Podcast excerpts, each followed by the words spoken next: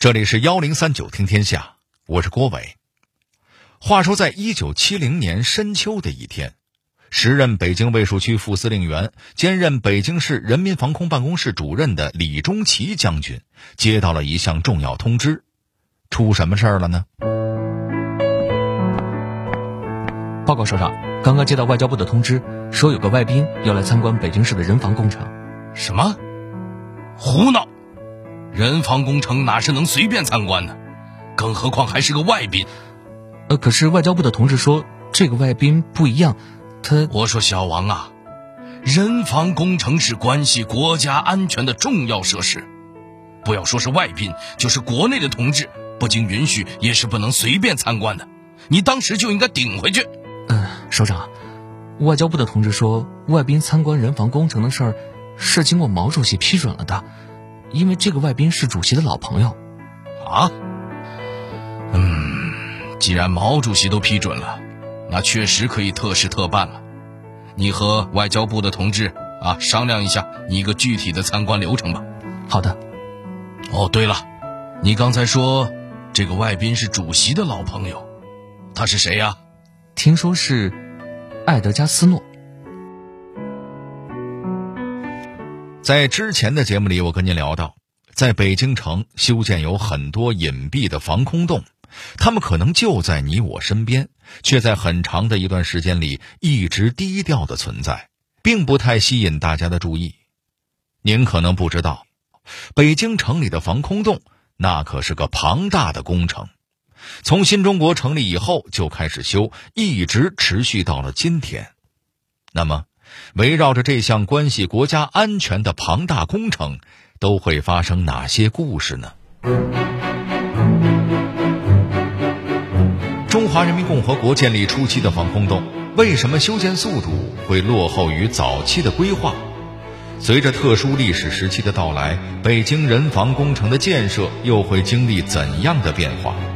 作为中国人民的老朋友，斯诺的防空洞之旅发生了些什么故事？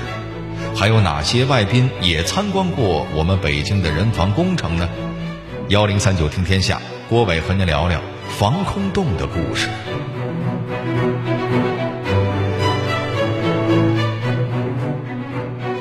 在之前的节目里啊，我们也跟您提到了，自从中华人民共和国成立以来，人民防空工作就是关系国家安全的重点工作之一。而修建防护工程又是人民防空工作的重点。所谓的防护工程，通俗点说，就是大家通常意义上说的防空洞。修建这种设施的目的是为了在战争爆发时能够隐藏人员和物资，达到降低伤亡、减少经济损失的目的。打从一九四九年起，北京市就制定了详细的人防工程修建规划。按照这个规划，到一九六七年为止，北京市要修建起六千五百多个防空洞，总面积达到一百三十一万平方米。听到这个数字，估计您会问了：咱们真的需要这么大面积的防空洞吗？还真是需要。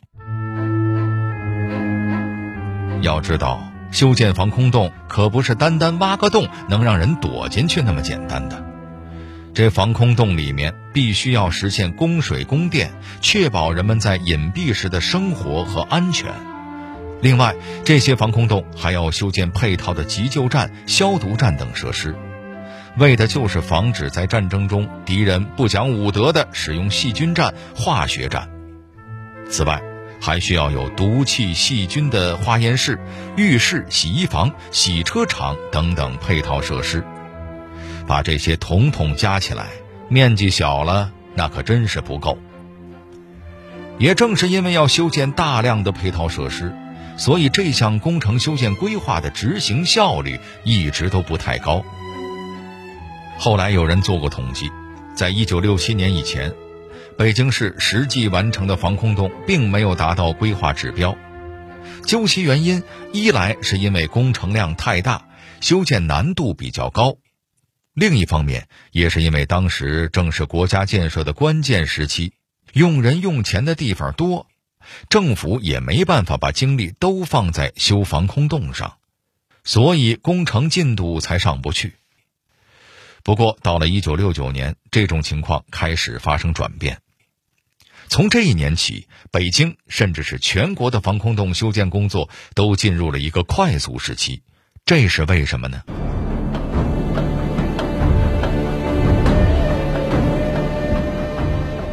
原来就在一九六九年，中国和苏联之间爆发了珍宝岛事件，中苏关系一时间变得非常紧张。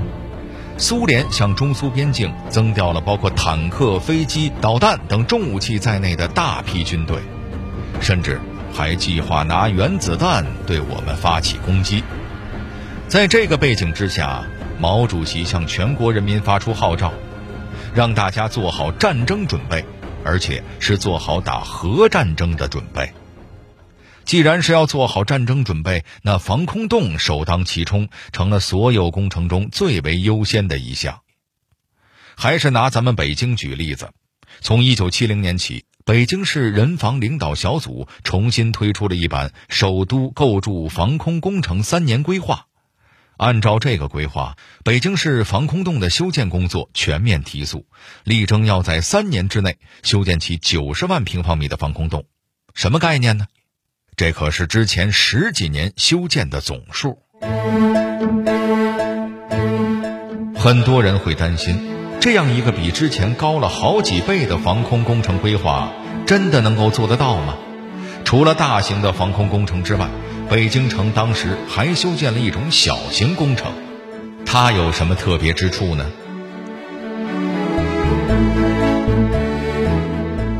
考虑到当时中国的外部环境。防空洞的修建成为了当时国内最重要的大事。为了凸显对这件大事的重视，党中央直接传达指示，要求中国人民解放军总参谋部牵头，负责领导全国防空洞的修建工作。从此之后，全国防空洞修建工作积极开展，大中城市的干部、居民、工矿企业的工人和人口密集乡镇的人民群众紧急动员了起来。大家白天抓生产，晚上挑灯夜战，开展防空洞的挖掘修建。还是以咱们北京城为例，到了一九七二年下半年，共修建完成了八十三万平方米的防空洞，不仅解决了这些防空洞的供水供电问题，还修好了相应的防化学武器、防生物武器和防核武器的设施。这个成绩达到了当初那个首都三年修筑规划的九成以上，基本上算是完成了当初制定的目标。除了大规模修建的防空设施之外，当时在北京城还修建了许多附件式的人防工程。什么是附件式的人防工程呢？简单来说，就是那种结合地面建筑修建的地下防空工程，也就是所谓的防空地下室。您可别小看这种附件式人防工程。从一九五二年起，北京市政府就要求，凡是修建新的房屋，要同时修建相应的附件式人防工程，为的就是解决在这些房子里工作生活的人们，一旦遇到战争爆发，能够有就近的隐蔽场所。这样的防空设施有几个好处。首先来说，在和平时期，这种防空洞可以适当的利用，当做员工的食堂、仓库等等。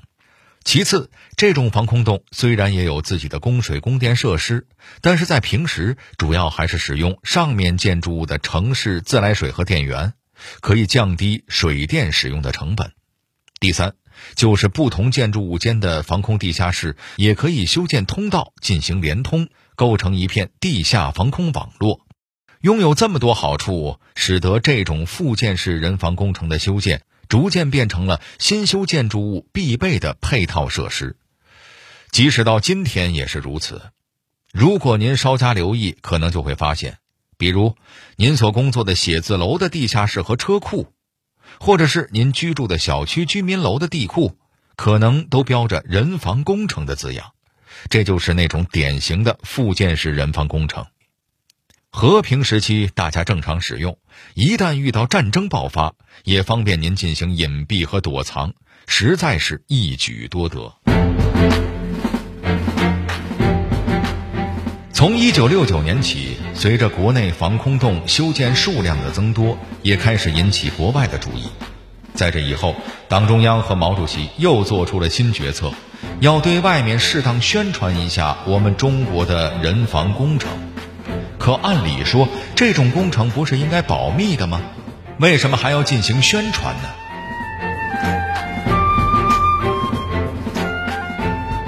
随着国内大规模防空设施的修建，党中央、毛主席决定，从战略的高度考虑，邀请一些东西方国家的首脑和知名人士参观我们的人防工程，起到对我们防空设施的宣传作用，同时也能遏制一下那些想要威胁我们国家安全的国外势力。在这个背景下，就有了我们开篇小剧场里的那一幕。一九七零年秋天。埃德加·斯诺访华，毛主席当时就决定安排这位中国人民的老朋友参观一下我们已经修好的人防工程。任务下达给了北京市人民防空办公室，经过相关人士的商讨，一致决定邀请斯诺参观位于北京大栅栏的人防工程。于是，在一九七零年国庆节后的一天。北京人防办的工作人员陪同斯诺来到了前门服装店。就在这间服装店里，斯诺惊讶地发现，工作人员推开了一个看似普通的服装柜台，在下面露出了一个隐蔽的防空洞的入口。这，这太神奇了！斯诺同志，请吧，从这里下去就是我们的人防工事了。哦，对了。我可以拍照吗？按照规定，本来是不可以的，但您是个例外，毛主席已经特别批准，您可以想怎么照就怎么照。在这次参观过程中，工作人员陪同斯诺沿着弯弯曲曲的地下工事参观了好几公里，还向斯诺详细介绍了发电间、厕所、人员聚集地的位置，同时也指给他看哪里是备用的出入口。以及哪些通道可以通往其他的防空洞？斯诺呢也是兴致高涨，一路走一路拍照，一点都不觉得累。随着参观的进行，他还给人防办的工作人员提出了自己的建议。张，你知道，我采访过日本的广岛，原子弹爆炸后损失惨重。如果他们当时有你们这样的防空洞，相信损失会小很多。谢谢。所以我们更要把这些防空工事修好。只不过，我发现了一个问题：你们这些防空洞的通风口似乎比较靠近现有的房屋，可一旦这些房屋倒塌，地道的通风可能会有问题。是不是需要再改进一下？嗯，您说的有道理，我们回去以后抓紧改进，等将来改造好了，再请您来参观。一九七一年，斯诺在美国出版了他的新书《漫长的革命》，里面就提到了他的这次参观。他还写道，在中国，就连幼儿园都设有自己的防空洞。他的这个说法引起了西方人的无限联想。您想想，连幼儿园都有防空洞，那其他的工矿企业、政府机关岂不是更要配齐这种设施了吗？斯诺的这次中国之行在国际上取得了很好的影响。顺便我们再提一句，斯诺参观的大栅栏人防设施是从1969年开始动工，之后经历了十年的修建。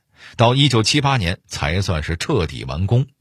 这个设施的建造者就是大石栏商业街上四十五家店铺的两千多名职工。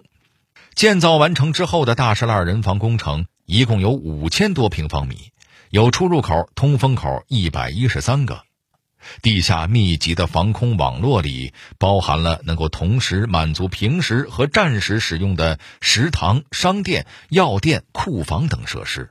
还有必须的电站、水井、厕所、电话和消毒间等等，整个防空工程配套设施非常完善，即使是躲在里面生活一段时间，也完全不成问题。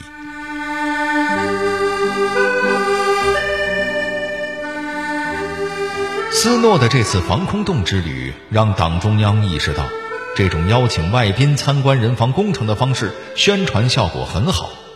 在此之后，又有一位欧洲国家的领导人也来参观了中国的防空洞，他是谁呢？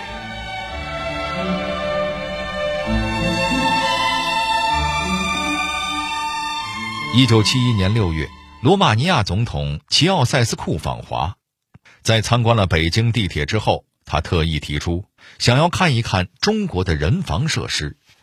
对于这个要求，党中央非常重视。就在六月二十一号，在周总理的亲自陪同下，齐奥塞斯库参观了位于北京建筑机械厂的人防工事。他的这次参观和斯诺的不太一样。这毕竟是一国总统，请他从购物柜台下面的小入口钻进去，明显不太合适。于是，在建筑机械厂相关人员的陪同下，周总理和齐奥塞斯库总统从工厂的环形地下通道进入了防空洞。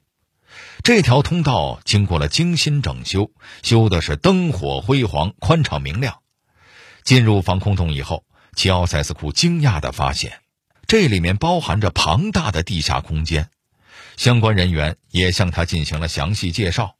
这里是指挥所、民兵武器库，那边有仓库、发电站、救护站，后面还有人员隐蔽所等等。如此规模庞大、设施齐全的防空洞，让齐奥塞斯库看呆了，忍不住连连称赞。当一行人走到出口的时候，周总理忽然回过头来。微笑着对齐奥塞斯库说：“总统先生，我们的防空工程完全是为了防御。当你回国路过莫斯科的时候，请给柯西金总理带个信，请他放心，我们的地道是不会挖到莫斯科去的。”考虑到当时中苏两国紧张的关系。周总理的话无疑是释放了一个极其友好的信号。至于齐奥塞斯库是不是把话带到了，今天已经很难核实了。至少在当时，他听了总理的话，还是很认真的点了点头的。有个不完全统计，仅仅在1970年到1972年间，就有四千多名外宾参观了北京的防空设施。他们中间有国家元首、政府官员、外交使节、新闻记者，还有政党团体代表和知名友好人士。很多人都对这里复杂而健全的防空设施留下了深刻印象。对于北京而言，从新中国成立以来，相关的人防工程管理机构每隔几年就会制定一个短期的人防工程建设规划。通过这种分段规划、分段修建的方式，逐渐搭建起了北京城庞大的地下防空工程网络。这些防空工程当中，既有咱们提到的附件式人防工程，也有接受过外宾参观的成体系的大型防空设施，还有对一些废旧矿井、自然洞穴进行整修利用的防空洞。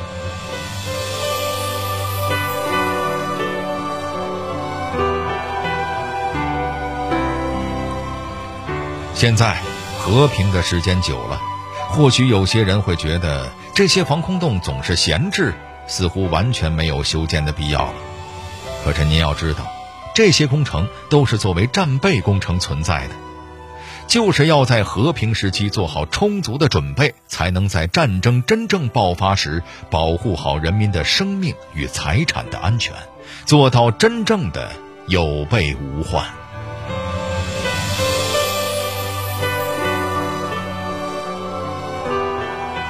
好了，这里是幺零三九听天下，我是郭伟。最后，代表节目编辑于达、程涵，小剧场配音田阳、孙潇、宝木、陈光、韩建强，感谢您的收听。